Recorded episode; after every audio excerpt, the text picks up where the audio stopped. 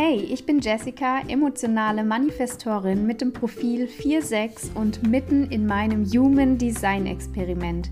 Nicht abstrakt, sondern authentisch aus dem Leben und aus meinen Erfahrungen heraus berichte ich dir gerne, was sich hier so tut und welche Erkenntnisse, welche Aha-Momente ich habe und was du daraus für dich mitnehmen kannst. Denn was im Leben passiert, macht unsere Welt bunt. Ich wünsche dir viel Spaß und freue mich sehr, dass du hier dabei bist.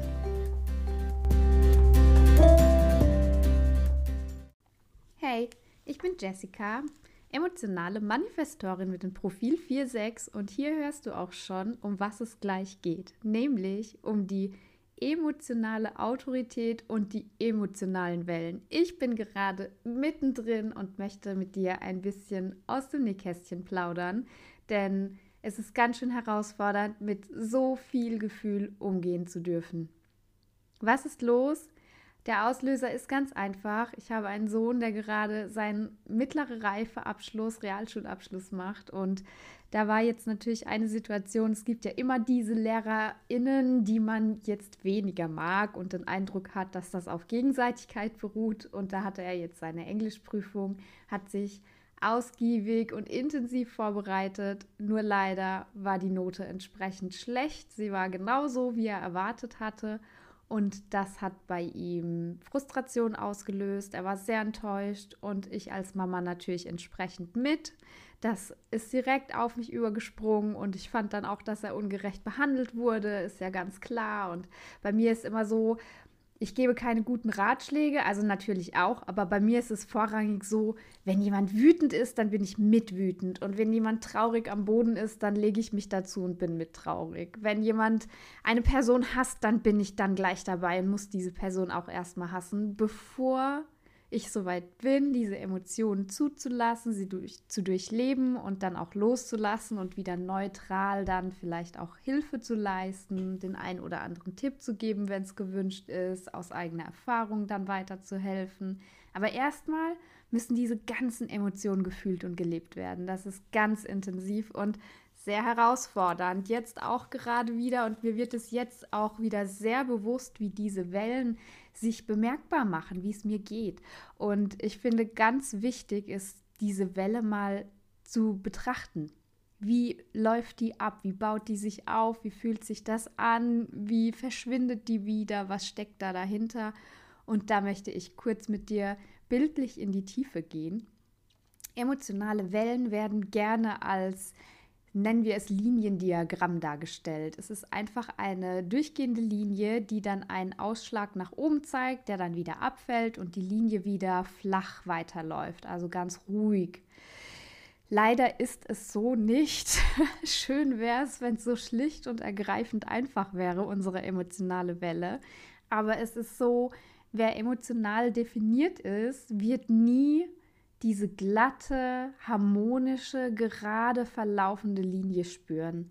Bei uns ist die Linie immer in Bewegung, sie ist immer mit Ausschlag nach oben und was jetzt noch viel wichtiger ist wahrzunehmen, unsere Linie schlägt auch nach unten aus, sie fällt ab. Eine Welle baut sich auf, das kann je nach Situation langsam sein, Sie geht kontinuierlich nach oben. Wir spüren das, können das auch noch steuern und wahrnehmen. Wir können es fühlen und annehmen. Und dann flaut sie vielleicht dann direkt wieder ab, wenn wir das dann alles gut gelernt haben und wahrnehmen und uns dessen bewusst sind und im Griff haben und vielleicht auch unsere Systeme schon entwickelt haben, damit umzugehen. Also uns selbst zu regulieren Je nach Situation ist es dann aber manchmal auch so, dass die Welle nicht kontinuierlich ansteigt, sondern ganz plötzlich, die ist da, jetzt, sofort, schlägt die Spitze nach oben aus, wie eine Tonaufzeichnung, wo plötzlich ein Donnerschlag kommt und der, der Sensor schlägt nach oben auf. Wir verbildlichen es uns. Genauso kann die emotionale Welle eben auch kommen. Und vielleicht steigt sie dann sogar noch höher. Und dann fällt sie in Zacken wieder plötzlich ab und wieder hoch und dann fällt sie ab, aber nicht aufs Basisniveau, nicht auf unser Grundniveau, sondern sie fällt tief ab. Und da gibt es auch unterschiedliche Tiefen, je nachdem, wie empfindsam du bist, welche Prägungen du mitbringst, welche Konditionierungen, welche Tore bei dir aktiv sind, welche Zentren offen oder definiert sind.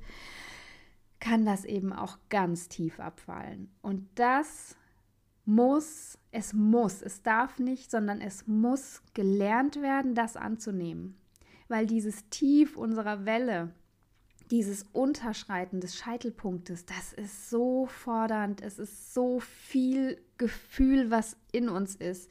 Also bei mir ist es ganz deutlich zu spüren. Ich bin so nah am Wasser gebaut. Ich muss nur jemand sehen, der so kurz vorm Weinen ist und ich fange sofort an zu weinen und das ist so unangenehm. Ich bin diejenige, die vor Autoritätspersonen sitzt, selber große Stärke besitzt, selbstbewusst wirkt und trotzdem weint und kein Wort herausbringt, wenn es darum geht, für mich selbst einzustehen.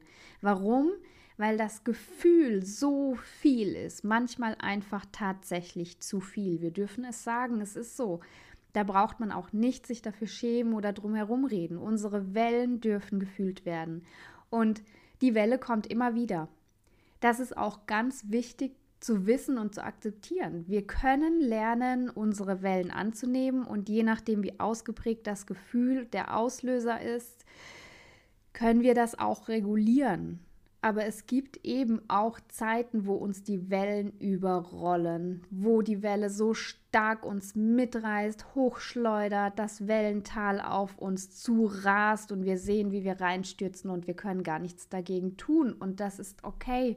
Und das ist der Knackpunkt.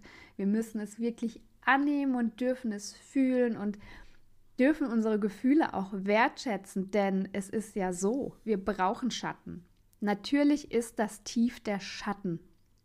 Wir können alles im Licht leben, mit Freundlichkeit, mit Gefühl, mit Liebe, mit Güte, mit Großzügigkeit, mit offenem Herzen, mit Empathie, mit Empfindsamkeit. Aber genauso gehört auch der Schatten dazu. Das emotionale Zentrum, die emotionale Definition hat einen wirklich dunklen Schatten, der alles verzerrend sein kann. Und wenn wir uns dessen nicht bewusst sind, dann lassen wir uns quasi auffressen von dem Schatten. Wir können nicht nur im Licht leben. Wir brauchen die Schatten. Wir brauchen die Nacht genauso wie den Tag. Wir brauchen die Nacht, um uns auszuruhen. Wir brauchen die Nacht, um in uns zu gehen, um herunterzufahren, Sie weckt auch umso mehr die Freude auf den Tag, auf das Licht, auf die Aktion, aber um in Aktion treten zu können, um aktiv zu sein, brauchen wir auch die Ruhe. Genauso wie der Winter schön ist mit seiner eisigen Kälte, mit seiner Dunkelheit, aber gleichzeitigen Gemütlichkeit, und der Winter auch eben die Freude auf das Licht umso mehr weckt, umso mehr können wir im Frühling die Gefühle spüren, umso stärker sind die sogenannten Frühlingsgefühle zu spüren. Es ist so deutlich. Das Tief lässt uns das Hoch umso mehr schätzen. Es sind immer zwei Seiten, die beide gefühlt werden dürfen, die uns wachsen lassen, die uns stark machen. Wir dürfen das alles spüren. Und wir dürfen dieses Geschenk, das uns damit gemacht wird, so empfindsame Person zu sein, so menschlich zu sein, authentisch, empfindsam und ah, ich kann es gar nicht in Worte fassen. Mich übermannen hier auch gerade die Emotionen, wenn ich drüber nachdenke, wie schade es wäre, wenn man nicht so fühlen könnte wie schade es für mich wäre, wie fordernd es ist auf der einen Seite, wie sehr mich diese emotionalen Wellen mitreißen, wie viel Kraft das kosten kann, aber wie viel Erfahrung ich dadurch auch sammeln darf, wie viel ich erleben darf, wie viel ich empfinden darf, ich kann es mir nicht ohne vorstellen. Ich denke, es bekommt jeder schon das im Leben, womit er umgehen darf, mit dem er umgehen kann und mit dem er auch lernen kann zu leben, egal wie fordernd es ist. Ich empfinde diese emotionale Welle immer wieder. Bist du emotional definiert? Sicherlich auch. Auch emotional undefinierte Menschen haben diese Wellen. Nicht aus sich selbst heraus, vielleicht wirklich eher durch die äußeren Einflüsse. Oft ist es so, dass mein Mann, der jetzt beispielsweise emotional nicht definiert ist, sofort anfängt, bei einer ergreifenden Rede zu weinen. Aber er ist eher jemand, der das nicht kontrollieren kann. Da kommt das einfach. Das ist ein Mitmachen. Es kommt nicht aus ihm selbst heraus, sondern es kommt mit. Wer emotional definiert ist, weint aus sich selbst heraus. Wenn ich diese emotionale Rede bei einem Geburtstag höre und die wirklich berührend ist und hier vielleicht auch ein kleiner Abschied mitschwingt und das wirklich intensiv ist und mich mitreißt und fühlen lässt, das entsteht in mir. Ich fühle diese Situation, ich fühle den Menschen, die Emotionen entstehen in mir. Bei meinem Mann ist es, er hört zu, er spürt, dass andere dadurch berührt sind und ist dadurch mitgerissen. Die emotionale Definition reißt mit. Die emotional Undefinierten lassen sich mitreißen. Ich glaube, das fasst es ganz gut zusammen. Natürlich gibt es 100 Erklärungen, Definitionen und sonstiges mehr, aber im Moment lauschst du mir und das ist meine Erklärung aus eigener Erfahrung. Und darin liegt auch ein Knackpunkt. Ich muss diese Welle immer wieder erfahren, auf und ab und intensiv in mir, aus mir heraus, ich kann das nicht aufhalten. Ich kann es regulieren, aber nicht ausschalten. Ich kann damit umgehen, aber es nicht abstellen. Ich werde das nicht los, es ist ein Teil von mir. Und das bietet mir auch die Möglichkeit, anderen zu zeigen, so passiert das, so ist das, so fühlt sich das an. Das ist die emotionale Erkenntnis der Situation. Das kann ich weitergeben. Und ich glaube, andere können daraus ganz viel lernen, auch wenn ich selbst immer, immer, immer, immer, schon immer. Ich bin jetzt keine 18 mehr. Es ist schon ein paar Tage her.